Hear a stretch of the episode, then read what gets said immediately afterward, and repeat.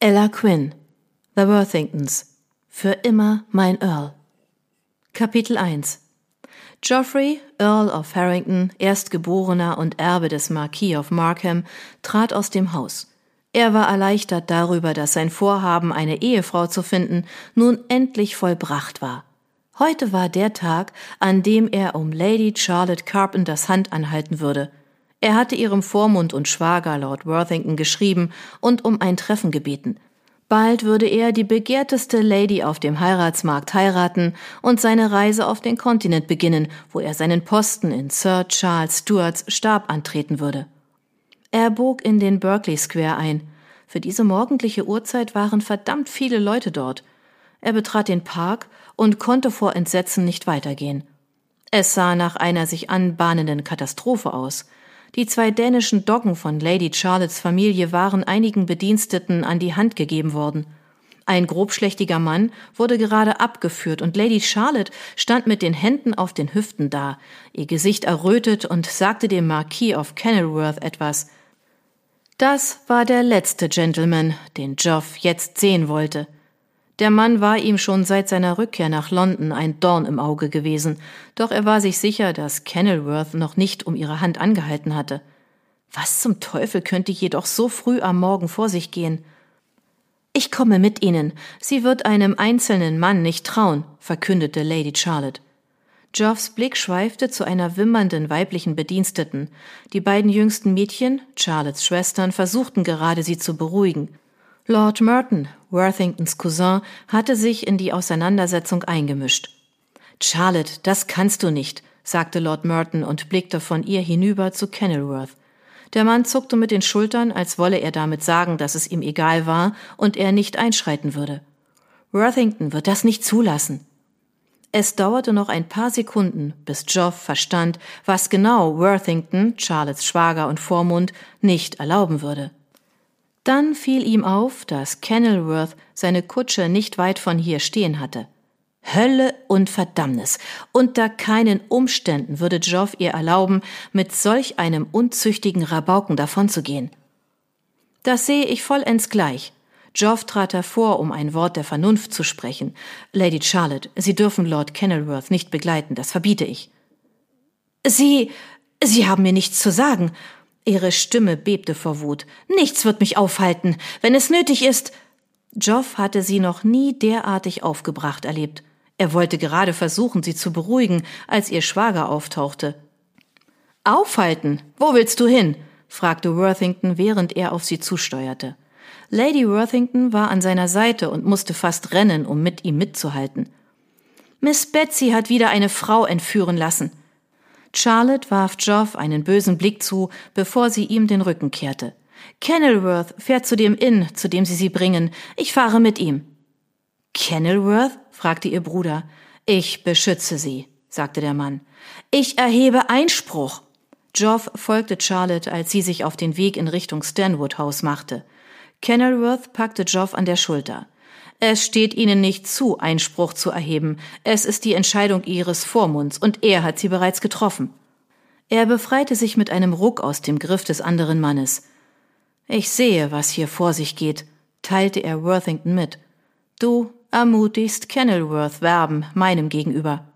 Worthington drehte sich um und starrte Geoff an, als sei dieser wahnsinnig. Dieser Mann, er zeigte auf Kenilworth, hat um die Hand meiner Schwester angehalten, was ich von dir nicht gerade behaupten kann. Ich schlage vor, du gehst, bevor du dazu gezwungen wirst. Das konnte nicht wahr sein. Geoff konnte nicht glauben, was er da hörte und sah. Lady Charlotte, die Frau, die er als seine perfekte Gattin auserkoren hatte, fuhr mit diesem Tölpel Kenilworth davon, und ihr Vormund hatte sich nicht nur geweigert, dies zu verhindern, er unterstützte und bestärkte Kenilworth obendrein. Geoff klappte den Mund zu und wandte seinen Blick von der Kutsche ab. All seine Planung, all die Zeit und Mühe, die er aufgebracht hatte, um Lady Charlotte den Hof zu machen, alles für die Katz. Was zum Teufel sollte er nun machen? Verdammt! Er brauchte eine Frau, und zwar bald. Es musste doch noch eine Möglichkeit bestehen, dass nicht alles verloren war. Es musste einen Weg geben, sie zurückzugewinnen. My Lord, wenn du Lady Charlotte hättest heiraten wollen, Der Earl of Worthington unterbrach Geoff und fing an wegzulaufen, als gäbe es nichts weiter zu besprechen. Dann hättest du nicht mitten in der Ballsaison verschwinden sollen. Er war nicht verschwunden. Er hatte Lady Charlotte ausdrücklich darüber in Kenntnis gesetzt, dass er seinen Vater aufsuchen musste. Aber ich habe dir in einem Schreiben doch deutlich mitgeteilt, dass ich wünsche, mit dir über Lady Charlotte zu sprechen, sagte Geoff und folgte Worthington über den Platz. Das war schließlich, was von einem anständigen Gentleman erwartet wurde, wenn er wünschte, eine Dame zu heiraten. Worthington blieb stehen und drehte sich so schlagartig um, dass Geoff ihn beinahe überrannte. Das mag sein. Ich rechne jedoch fest damit, dass meine Schwester Kenilworth heiratet. Sie hatten inzwischen die Haustür erreicht und Worthington stand nun neben Lady Merton, die gerade einen Bediensteten anwies, einen Koffer in ihre Kutsche zu laden. Er presste die Lippen aufeinander und sagte dann Akzeptiere die Tatsachen, wie sie sind, und konzentriere dich darauf, eine andere Lady zu finden. Geoff stockte der Atem, als wäre ihm in den Bauch geschlagen worden. Das war unerträglich. Wie zum Teufel sollte er eine Frau finden, die sein Vater akzeptieren würde und diese in der kurzen Zeit heiraten, die ihm noch blieb? Sein Mund öffnete sich, doch nichts kam heraus. Schließlich krächzte er. So spät in der Saison? Das wird geradezu unmöglich sein. Darüber hättest du nachdenken sollen, bevor du die Stadt verlassen hast. Worthington neigte seinen Kopf. Ich schlage vor, du schreitest gleich zur Tat. Lady Hollands Ball ist heute Abend. Die heiratsfähigen Ladies, die noch hier sind, sollten dort zugegen sein. Doch keine von ihnen war Lady Charlotte. Wenn er die Stelle bei Sir Charles, von dem es hieß, er hielte sich nun in Brüssel auf, um dem Prinzen von Oranien zu dienen, jedoch annehmen wollte, dann musste er heiraten. Worthington hatte recht. Geoff konnte keine Zeit mehr an Lady Charlotte verschwenden. Er musste eine Dame finden, die ihn heiraten und nicht mit einem anderen Mann davonfahren wollte. Doch wen nur?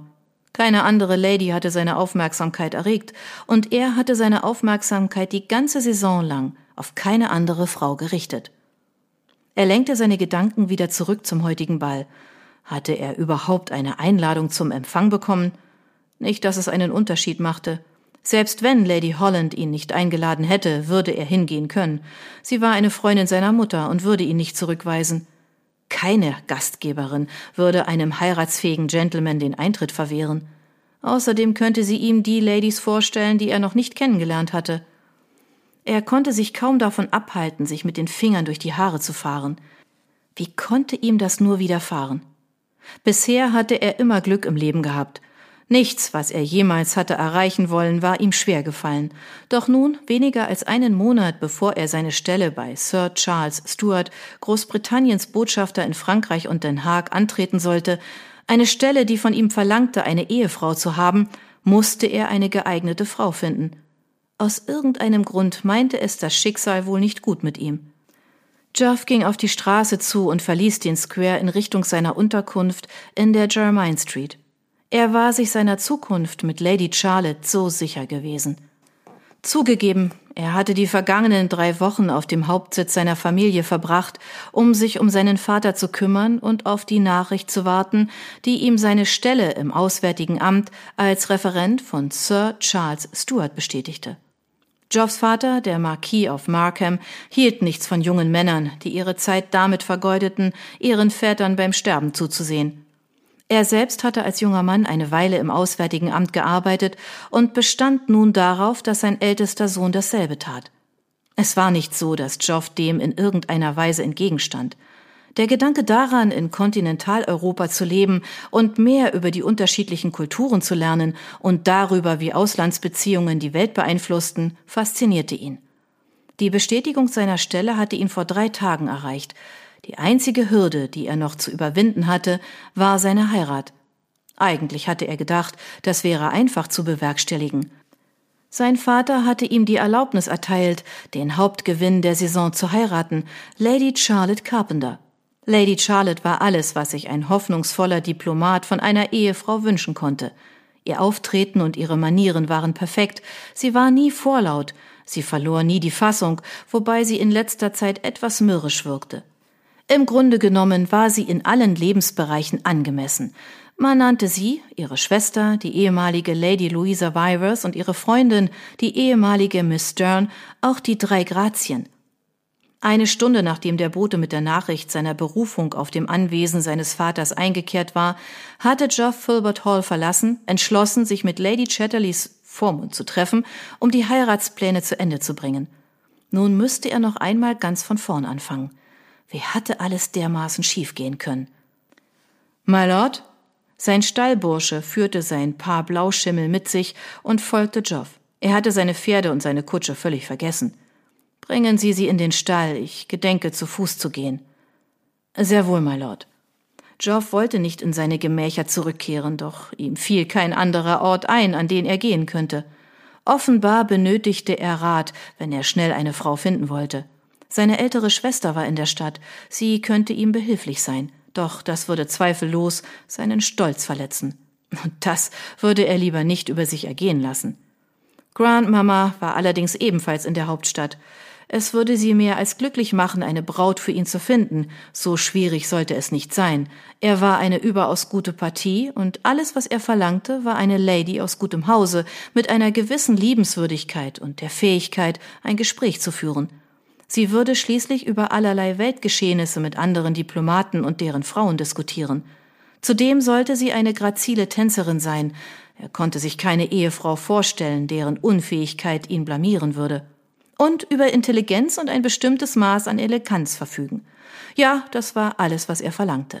Er wollte eine Lady, deren Anblick keine Zumutung war, doch außerordentliche Schönheit verlangte er nicht. Genau genommen könnte es sogar besser sein, wenn sie bloß etwas hübsch war. Liebe war nicht wichtig, ihm jedenfalls nicht. Die Schwierigkeit bestand darin, dass sich viele junge Frauen heutzutage scheinbar eine Liebesheirat wünschten. Seiner Meinung nach war das eine chaotische Art, eine Ehe zu beginnen. Weder seine Eltern noch seine Großeltern hatten aus Liebe geheiratet. Er war sich sicher, dass seiner Großmutter jemand einfallen würde, und wer würde besser darüber Bescheid wissen, was genau von der zukünftigen Marchioness of Markham erwartet wurde, als die verwitwete Marchioness of Markham.